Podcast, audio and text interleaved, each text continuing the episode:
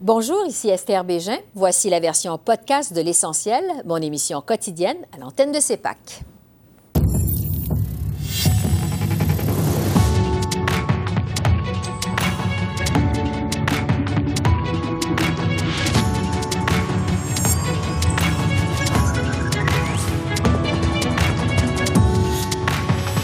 Ce soir, ex-soldat nazi applaudit au Parlement. Le président de la Chambre s'excuse. Le NPD et le Bloc demandent sa démission. L'opposition réagit. Qui est à blâmer pour cette controverse? On pose la question à nos journalistes. Et Québec souhaite imposer des règles de francisation pour les immigrants temporaires. Le nouveau ministre de l'Immigration, Mark Miller, nous dit ce qu'il en pense. Bonsoir, Mesdames, Messieurs. Les appels à la démission du président de la Chambre des communes se sont multipliés aujourd'hui. Le NPD et le Bloc québécois réclament qu'Anthony Rota cède son fauteuil après avoir soulevé la controverse en invitant un ancien soldat nazi au discours du président ukrainien Volodymyr Zelensky vendredi au Parlement. Monsieur Rota a pris l'entière responsabilité de toute cette affaire aujourd'hui et s'est excusé de nouveau après l'avoir fait dimanche. On commence par la réaction du premier ministre Trudeau.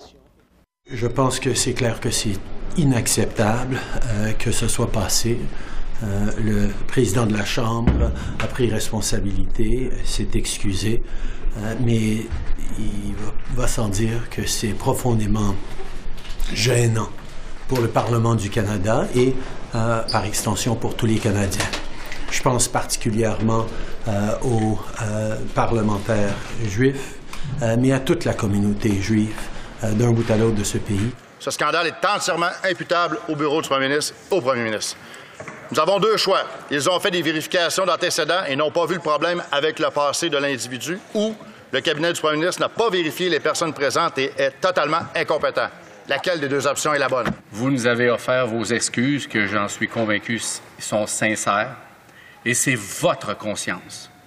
J'en appelle à votre sagesse. C'est votre conscience qui saura si ces excuses-là sont suffisantes. C'est quand même une explosion. On n'a pas vu ça depuis 23 ans, je crois qu'un député demande la démission d'une présidente. C'est quelque chose de très grave et sérieux.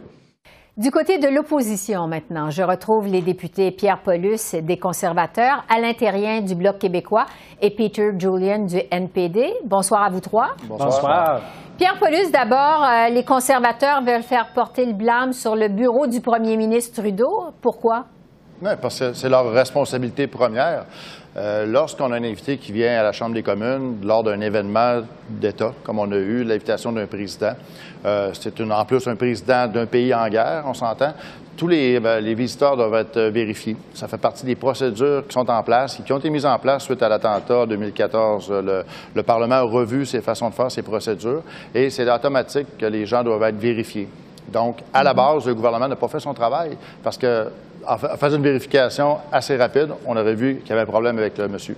Bon, je vais revenir là-dessus dans un instant, mais d'autres réactions. Alain euh, Terrien du Bloc québécois, on sait que vous en avez appelé à la conscience du président de la Chambre ce matin, avant finalement de vous raviser et de demander sa démission. Pourquoi? Bien, écoutez, au départ, on espérait qu'il le fasse de son propre chef, qui nous dise tout simplement après mes réflexions, je pense que je devrais quitter parce que nous considérions que c'était la seule chose à faire pour lui. Mais ce qui nous a encore plus convaincus, c'est les débats qui sont, sont suivis suite à sa, prise de parole en Chambre. On a vu les conservateurs libéraux s'invectiver à ce sujet-là, être très partisans dans la façon de traiter de ce sujet-là. Et là, ça nous a convaincus pour dire, regarde, je pense que là, si on ne veut pas avoir créé une, une diversion dans le débat actuel sur des choses qui, qui intéressent et qui importent beaucoup les Québécois et les Canadiens. Je pense qu'il est temps qu'ils passent le, relais à quelqu'un d'autre, tout simplement. Peter Julian, euh, c'est vous, euh, au NPD, qui avez parti le bal ce matin en demandant la démission de M. Rota. Euh, pourquoi des excuses, c'est pas suffisant? Mais parce que vraiment la taille de cette erreur monumentale de vendredi passé, euh, les blessures que ça a provoquées euh, dans la communauté juive et autour du monde. Le fait que ça a vraiment tourné euh, la réputation de la Chambre des communes, tous ces éléments-là font de cette erreur-là une erreur monumentale. Et simplement faire des excuses, ça ne répond pas vraiment à cette magnitude de cette de cette erreur-là. Deuxièmement, et c'est autant important, c'est que nous, on donne notre confiance au président de la Chambre de présenter qui que ce soit euh, dans les galeries pendant toute euh, chaque période de questions. On sait qu'il y a des gens qui sont toujours présentés. On ne veut pas être dans une situation où on est en train de deviner, euh, d'essayer de, faire comme une deuxième vérification pour voir si cette personne-là devrait être quelqu'un à, à l'auteur de quelqu'un qui devrait être honoré par la Chambre des communes. C'est une erreur grave, une erreur monumentale, quelque chose qui, qui a provoqué énormément de tort. Et je pense, avec une réflexion, j'espère que le président va prendre de bonnes décisions et ça, ça va être euh, de décider de démissionner dans les prochains jours. Ouais. Euh, Pierre Paulus, je veux revenir à ce que vous disiez il y a un instant. Bon, vous dites que c'est la faute au bureau du premier ministre. On sait que M. Rota a pris l'entière responsabilité de toute cette controverse-là. C'est lui qui a pris la décision d'inviter cet ancien soldat nazi. C'est un homme qui habite sa circonscription. On sait aussi que le bureau du premier ministre n'a pas à approuver les, les listes d'invités du président de la Chambre des communes. Est-ce que les conservateurs, au fond, sont en train de faire de la politique partisane avec cette controverse? Non, écoutez, c'est... Euh, le président a commis une erreur magistrale, c'est clair. là-dessus, on s'entend. Il n'y a pas d'opposition à notre niveau.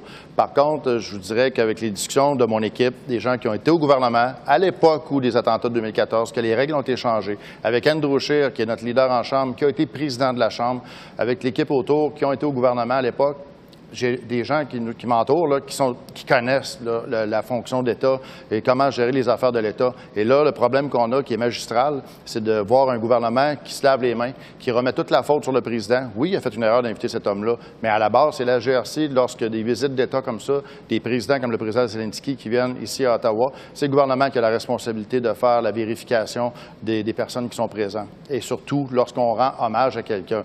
En temps normal, la semaine, il y a des hommages qui se font. Il n'y a pas les vérifications de ce genre-là parce que c'est des opérations courantes. Mais lorsqu'il y a une visite d'État, c'est complètement différent.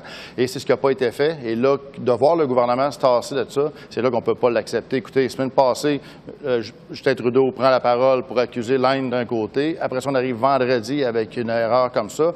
Et là, on essaie de dire, ben, c'est la faute au président. Le président a resté en plus en chambre pour euh, faire la période des questions alors que toutes les questions le concernaient c'est encore une autre erreur qui se rajoute, mais il reste qu'à la base, fondamentalement, c'est le travail qui n'a pas été fait de vérification euh, d'usage lors d'une visite d'État comme ça. Et c'est la faute de Justin Trudeau de son gouvernement. Ils ne peuvent pas mettre toute la faute sur euh, le président, même si l'erreur à la base vient de lui. Oui, et des excuses, justement, du président, c'est pas suffisant. Pierre ben, des excuses. Non, mais c'est ça. C'est parce que là, on revient encore au fondement. Quand on a des, d'avoir un nazi comme ça qui est ovationné dans la Chambre des communes, premièrement, ça nous met tous dans l'embarras. Ah, ça n'aurait jamais dû arriver. Et lorsqu'on dit que ça n'aurait jamais, dû arriver, c'est que si les vérifications avaient été faites comme il se doit, on n'aurait jamais eu cette ovation-là qui aurait eu lieu vendredi. Oui. Euh, toute cette affaire, évidemment, ça a fait réagir au Canada, mais aussi à l'étranger, à l'intérieur du Bloc québécois. Euh, quel impact ça a sur la réputation du Canada, vous pensez? Bien, écoutez, euh, en partant, voir la Chambre des communes ovationner un, ancien nazi, je pense que le geste, il est très fort et je pense qu'à travers la planète, les gens comprennent bien la portée de ce geste-là. C'est extrêmement gênant pour notre démocratie, c'est gênant pour le Québec et le Canada et c'est pour cette raison-là qu'une erreur aussi grave que ça, qui a été menée par le président de la Chambre, bien, ça exige de ce président-là qu'il laisse le siège à quelqu'un d'autre. Ça n'a aucun espèce de bon sens. Imaginez à travers le monde qu'est-ce que ça a comme impact sur notre image. Et je vais plus loin. Euh, est-ce que Poutine va justement l'utiliser pour faire de la propagande, pour faire en sorte d'avoir plus de soldats pour se battre sur le front ukrainien? C'est encore pire qu'on peut penser comme impact. Alors, il faut poser un geste fort, et le geste fort à poser, au départ, moi je suis d'accord avec Peter, il faut avoir la confiance en notre président de la Chambre. Il prend des décisions, il tranche, c'est lui l'arbitre de la Chambre. Si on ne peut pas avoir confiance en lui, je pense qu'il doit faire en sorte de laisser sa place à quelqu'un d'autre. C'est impossible d'imaginer le contraire. Oui, donc des excuses, c'est pas suffisant. Peter Julian du NPD, sur l'impact sur la réputation du Canada. Qu'est-ce que vous en pensez? Énorme, énorme. Ça a donné des, des munitions euh, au régime Poutine qui, qui a euh, effectivement banni des centaines et des centaines de Canadiens de jamais aller euh, visiter la Russie. Moi, je fais partie de cette, cette groupe-là. C'est un régime qui est toujours prêt de tordre la vérité. maintenant, c'est nous qui, qui avons provoqué tout ça. On ne peut pas blâmer le régime Poutine. On ne peut pas blâmer qui que ce soit c'était une décision qui a été prise ici par, le président de la Chambre et euh, c'est quelque chose qui doit être rectifié. La seule façon de le faire, c'est de, prendre des responsabilités. J'espère bien que le président Rota, quelqu'un pour lequel j'ai beaucoup d'estime, elle nous a guidés à travers euh, toutes les problématiques et tous les défis de COVID et aussi le convoi et aussi euh, de mettre en place le Parlement virtuel. Mais malheureusement, avec cette décision-là qui est prise vendredi passé, euh, il ne peut plus continuer dans son rôle et j'espère qu'il va euh, faire de la réflexion ce soir et nous revenir dans les prochains jours. À suivre. Et on va revenir sur cet affaire avec le ministre Mark Miller à la toute fin euh, de l'émission. Entre-temps, Pierre Paulus, Alain Terrien et Peter Julian, merci à vous trois. Bonne fin de journée. Merci. Merci, au revoir. J'analyse maintenant cette controverse avec les journalistes Joël Denis Bellavance, Catherine Lévesque et Yves Malo. Bonsoir à vous trois. Bonsoir. Donc, le président de la Chambre, M. Rota, s'est excusé. Je vous pose la question à tous les trois. Est-ce que ces excuses sont suffisantes, Joël Denis? Non. Euh, visiblement, ça n'a pas permis de calmer la tempête que ses propos euh, ou l'invitation qu'il a lancée a, provoqué. L'incident fait le tour de la planète. Hein. C'est une manchette internationale maintenant et ça a déjà servi les intérêts de la Russie qui s'en sert pour faire la propagande. Donc, euh, et jusqu'ici, il y a deux partis sur quatre qui ont retiré leur confiance envers le président. Donc, je pense que les carottes sont cuites pour M. Rota. Est-ce que Catherine, il aurait dû démissionner? Il avait une occasion en or ce matin de le faire, d'émettre une déclaration et de dire euh, je vais me retirer ou du moins je vais réfléchir à mon, avenir étant donné les circonstances. Malheureusement, il ne l'a pas fait. Et je dis malheureusement pour lui parce que, bon, euh, on, le sait, c'est pas de sa faute. Ben, en fait, c'est disons que M. Rota, je pense que c'était pas intentionnel. On accepte mm-hmm. ses excuses, elles sont sincères, mais en même temps, il a provoqué une tempête euh, internationale. C'est vraiment là il, a, fait une erreur, il doit y avoir des conséquences. Et ce qu'on a vu jusqu'à maintenant avec les libéraux, c'est que, bon, euh, quand, on fait des erreurs, ben, on ne perd pas toujours son siège. Mais là, on parle du président de la Chambre des communes. C'est mm-hmm. quelqu'un qui doit être impartial, au-dessus de la mêlée. Et ce qu'on a vu euh, jusqu'à maintenant, c'est qu'il a carrément perdu le contrôle de, de la Chambre des communes. Donc, il devrait partir, je pense, pour le bien de tous. Yves? Euh, d'accord avec tout ça. c'est il doit absolument partir parce que des excuses, c'est pas assez. Il a mis tout le pays dans l'embarras, pas seulement le gouvernement Trudeau, mais le pays en général avec cette erreur monstrueuse. Et il fallait écouter la période de questions aujourd'hui pour voir à quel point c'était embarrassant tant pour lui euh, que pour le pays entier. Alors, il doit absolument partir. Il n'y a aucune raison qu'il reste en poste. Il avait l'air d'un petit oiseau malade cet après-midi en chambre, tant il avait l'air complètement pétrifié par la situation.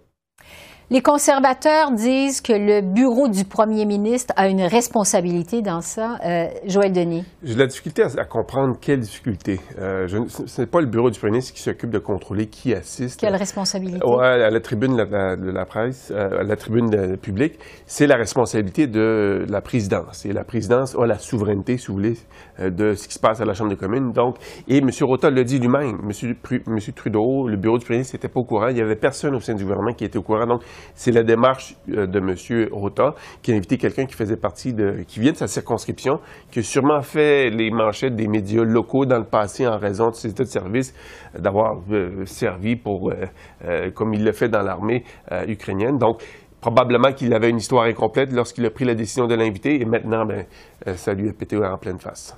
Catherine, sur la réaction des conservateurs, justement. Euh, j'avoue que je comprends pas trop leur stratégie parce que, bon, euh, M. Scheer, il a déjà été président de la Chambre des communes. Il sait comment ça fonctionne en principe.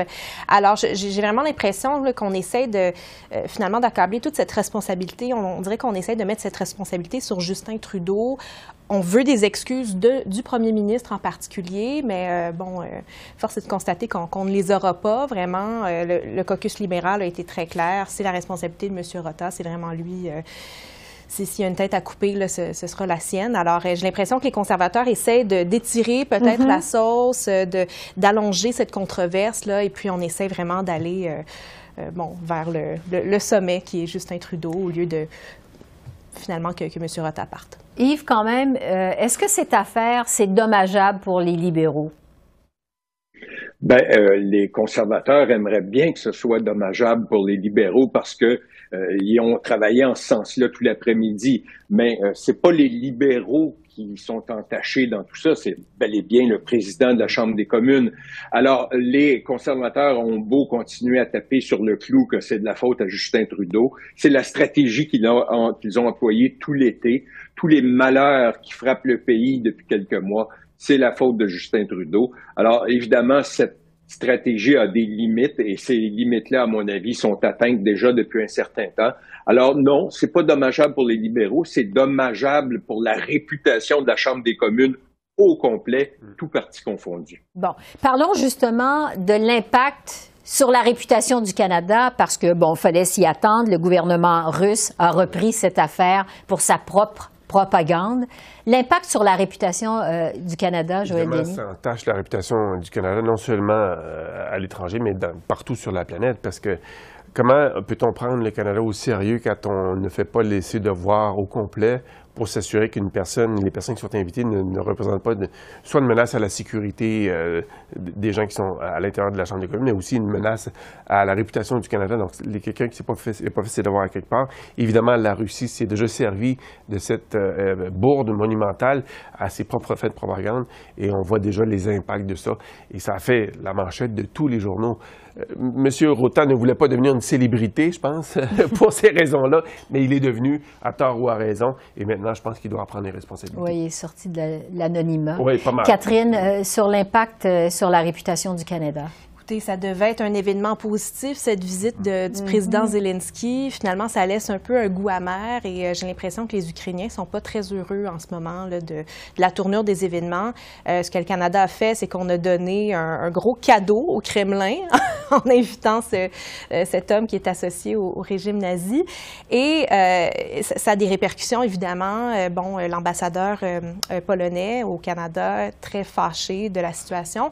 Mais aussi, j'ai l'impression qu'à l'avenir, si jamais, bon, il y a d'autres dignitaires, euh, d'autres représentants de l'étranger qui viennent au Canada. Euh, j'ai l'impression qu'ils vont peut-être vouloir avoir un peu plus de contrôle et vérifier là, justement qu'il n'y ait pas de scandale et qu'on n'invite pas des gens qui pourraient les embarrasser euh, à l'avenir. Donc, j'ai l'impression qu'il va y avoir des, conséquences. Là. des leçons à tirer. Exactement. Yves, le mot de la fin à vous. Ouais. Ben, on s'entend que Yaroslav Unka, euh, c'était pas une menace à la sécurité nationale. Hein. C'était un monsieur de 98 ans mhm. qui euh, a sûrement eu besoin d'aide pour se rendre à la Chambre des communes. Mais euh, un fait demeure, le Canada s'est ridiculisé sur la scène internationale.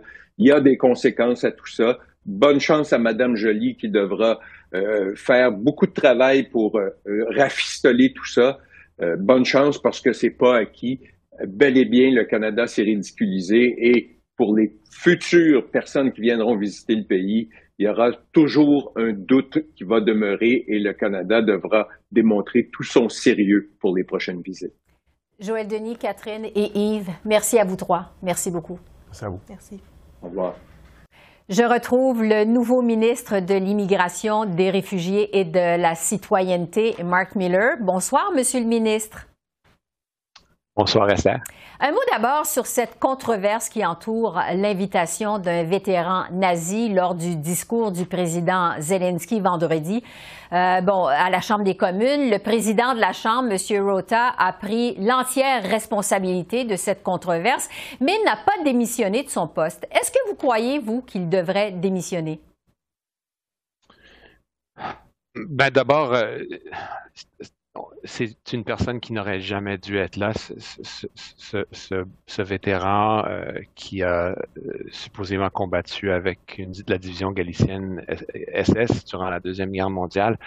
Évidemment, une erreur qui a été commise par le, le président de la Chambre. Je ne préfère pas me prononcer à ce stade-ci. Euh, le président étant, quoi qu'étant un député libéral désigné par la Chambre, euh, est indépendant. Euh, je continue ma réflexion. C'est mm-hmm. clair qu'il en a assumé l'entière responsabilité. C'est pas tout le monde qui comprend comment fonctionne la Chambre des communes. C'est peut-être une des choses que le gouvernement ne contrôle pas, surtout en, minorité, mais je pense que les faits montrent que c'était l'entière responsabilité de M. Rotten qui, malheureusement, euh, nous a mis tous dans, l'embarras, puis, le Canada d'ailleurs, dans, l'embarras. Mm-hmm. Alors, euh, situation très, très regrettable. Euh, mais à ce point-ci, je, préfère pas me prononcer Oui, parce que le chef conservateur a blâmé le premier ministre Trudeau pour cette controverse, dit que M. Trudeau devrait s'excuser. Est-ce que votre gouvernement, justement, a une part de responsabilité dans cette affaire? Ben, écoutez, il y a une façon responsable, même quand il y a des événements qui sont très regrettables qui arrivent, euh, d'adresser la chose, d'abord de, trouver comment c'est arrivé pour, pour qu'on s'assure que ça se répète, mais plus jamais. Euh, mais évidemment, le leader de l'opposition, Pierre Poliev, étant à la hauteur de sa propre personnalité, ça baisse en essayant, de trouver de l'opportunisme politique puis de blâmer le premier ministre. Euh, c'est malheureux, mais écoutez, on, l'a tous applaudi. Je le regrette euh, sincèrement, personnellement, ne sachant pas l'historique de cet individu qui a été pointé euh, dans les estrades. mais on, est tous, je dirais, dans l'embarras. Mais essayons d'aller au fond de la chose puis s'assurer que le monde, que le Canada sache précisément ce qui est arrivé et non d'aller dans la dans l'hyperbole politique, euh, comme le fait si souvent M. Poliev. On va suivre évidemment les suites de cette affaire. Euh, parlons maintenant du dossier de l'immigration. Vous êtes ministre depuis maintenant deux mois. Euh, votre gouvernement maintient sa cible d'accueillir 500 000 immigrants par année, alors qu'on le sait, le Canada traverse une crise majeure du logement abordable. Qu'est-ce que vous répondez à ceux qui croient au contraire que vous devriez fermer les vannes de l'immigration dans ce contexte? Je ne veux pas relativiser la chose. Je suis rentré en politique en 2015 lorsque l'intérêt sur la dette était gratuit. C'est pas tout le monde qui parlait d'abordabilité, mais surtout les gens qui étaient les plus vulnérables. Alors, j'ai personnellement fait campagne là-dessus et je suis ravi d'avoir fait partie d'un gouvernement qui a agi. Mais évidemment, il reste du travail immense à faire, puis un gouffre, énorme à combler. J'hésite à pointer du doigt les immigrants. C'est l'avenir de notre, c'est l'avenir de notre pays. Euh, c'est clair. Malheureusement, je pense que la réflexion qu'on fait trop souvent, trop simpliste, c'est de regarder le côté de la demande, c'est-à-dire la demande, le volume de gens qui, viennent à, ce pays, puis dire que c'est une équation linéaire, à dire que c'est des, gens, des gens-là qui vont prendre des maisons, c'est n'est pas le cas du tout. Euh, il y a l'offre aussi, et puis cette, offre, euh, il faut regarder précisément ce que c'est. Euh, c'est des gens spécialisés qui viennent au pays pour combler ce gouffre en, construction qu'on voit à, travers le pays. Vous avez juste à parler aux, syndicats, c'est des, des personnes qui viennent au pays pour créer des entreprises, pour faire du logement, pour bâtir des maisons, bâtir des immeubles. Vous avez juste à demander au maire d'Halifax qui pointe du doigt la, communauté libanaise qui a contribué à, l'essor, à, l'épanouissement d'Halifax. Donc, euh, il faut regarder des deux bords. Euh, c'est clair que des chiffres comme un demi-million, les gens sursautent parfois, mais quand on découpe ces enveloppes, on voit très clairement euh, ce de quoi on parle, c'est-à-dire des gens qui ajoutent au PIB. Je sais qu'il y a mm-hmm. peut-être parfois de la réticence à l'augmentation de, l'immigration, mais il n'y a personne qui va dire qu'il veut réduire le PIB du pays. Donc 500 000, c'est toujours, 500 000, c'est toujours la bonne cible. Ben, j'ai un, chiffre, j'ai un rapport à soumettre au Parlement en novembre. Euh, je ne vois pas un monde où on peut euh, réduire ces chiffres-là, peut-être stabiliser, euh, il y a ce qu'on contrôle, le gouvernement, c'est-à-dire l'immigration économique, euh, la réunification de familles. Euh, il y a beaucoup de demandes, mais aussi ce volet qu'on ne contrôle pas aussi bien, c'est-à-dire les demandeurs d'asile et les réfugiés. Et dans un contexte de migration à travers le monde, et le Canada n'est pas isolé, il y a de l'incontrôlable aussi parfois qui, pour lequel il faut planifier. Et, on le voit évidemment, toute cette discussion avec le chemin Roxham, tout le flux important qui arrive au pays euh, et partout dans, le monde. Il faut planifier pour. évidemment, les Canadiens ont des gros cœurs, puis ils veulent évidemment euh, s'assurer que les gens qui fuient la famine et la guerre puissent être accueillis comme du monde. Et, pour ça, il faut planifier. Oui, sur l'impact de l'arrivée des étudiants étrangers au pays sur le logement, justement. Euh, le ministre du Logement, M. Fraser, euh, dit qu'il faut avoir une réflexion sérieuse sur la question, alors que le nombre de ces étudiants étrangers explose. Êtes-vous en faveur de plafonner le nombre d'étudiants étrangers admis au Canada? Ben, ce que je dirais là-dessus, c'est qu'une réflexion sérieuse euh, ne doit pas se limiter à un plafond. Euh, moi, comme ministre de l'Immigration, des Réfugiés, de la Citoyenneté, je dois regarder euh, la chose que j'essaie de solutionner, c'est-à-dire l'impact sur l'intégrité du système et la fraude dont il existe partout au pays, mais dans certaines provinces plus que d'autres. On sait qu'il y a certaines façons de rentrer par la porte arrière au Canada, dont certains étudiants étrangers euh, euh, prennent l'opportunité de le faire. Mais en même temps, il y a des centaines de, de mille d'étudiants à l'international qui viennent ici pour faire rayonner le Canada. C'est des gens brillants, euh, c'est l'avenir de notre pays. Alors moi, je dois solutionner pour l'intégrité du système et pour la fraude qui existe quand il y a des gens qui abusent de ce système, mais c'est un écosystème excessivement lucratif. On parle de 20 milliards, 30 milliards de dollars. Les provinces ont une part immense de la responsabilité quant à désigner ces institutions qui accueillent ces, euh, ces, personnes. Alors, ce que je dois faire, moi, comme ministre, c'est de m'asseoir avec mes partenaires aux, provinces, avec les institutions en tant que telles, puis leur, leur parler de l'écosystème avec les effets, les effets pervers qui sont créés, puis d'essayer de rectifier le tir un tout petit peu. Alors, euh, c'est pas une solution qui va tout rectifier du jour au lendemain. Mais pas de plafond en vue, là. Euh, un plafond serait une piste de solution, mais peut-être pas la meilleure. Alors, euh, je, vais continuer d'en parler avec mes collègues, surtout dans les provinces. Mais à un moment donné, il, va, y avoir euh, une décision à prendre et ça va être une décision qui va être intelligente et non seulement brute de façon à, Je ne veux pas essayer de créer plus de problèmes qu'il y en a déjà. Le temps file. Je veux vous entendre sur l'immigration francophone parce qu'on sait que le gouvernement du Québec euh, songe sérieusement à l'idée d'imposer des nouvelles règles linguistiques aux immigrants temporaires. Euh, est-ce que vous êtes d'accord, vous, M. Miller, avec cette idée? Ben, dans, mon domaine de juridiction, ça me tient à cœur, étant québécois, euh, j'ai un rôle à jouer, c'est-à-dire surtout dans l'immigration hors du Québec francophone. Euh, comme gouvernement fédéral, on n'a jamais pu faire une bonne job euh, d'aller au-delà vraiment de 4% euh, pour vraiment aider ces communautés qui ont besoin de, de, gens qui parlent français, de francophones, et, qui sont prêts à accueillir ces gens-là. Cette année, on a réussi à, atteindre le 4,4% mais on, doit absolument être plus ambitieux. Oui, on va travailler en même temps avec le Québec pour s'assurer que s'ils ont des pistes de solutions, pour s'assurer que le Québec puisse rayonner en français à travers, à travers l'Amérique du Nord, on va les aider. Euh, mais il y a plusieurs façons de faire. Alors, je vais regarder, je regarde attentivement les consultations qui sont en cours. Je, parle euh, avec la ministre Fréchette et, d'autres ministres pour s'assurer qu'on peut les aider parce qu'on a plusieurs outils qu'on pourrait euh, leur aider. Dans leur juridiction, évidemment, on a un accord spécifique avec le Québec qui donne beaucoup de juridiction avec le Québec justement pour s'assurer qu'il y ait plus de francophones au Québec.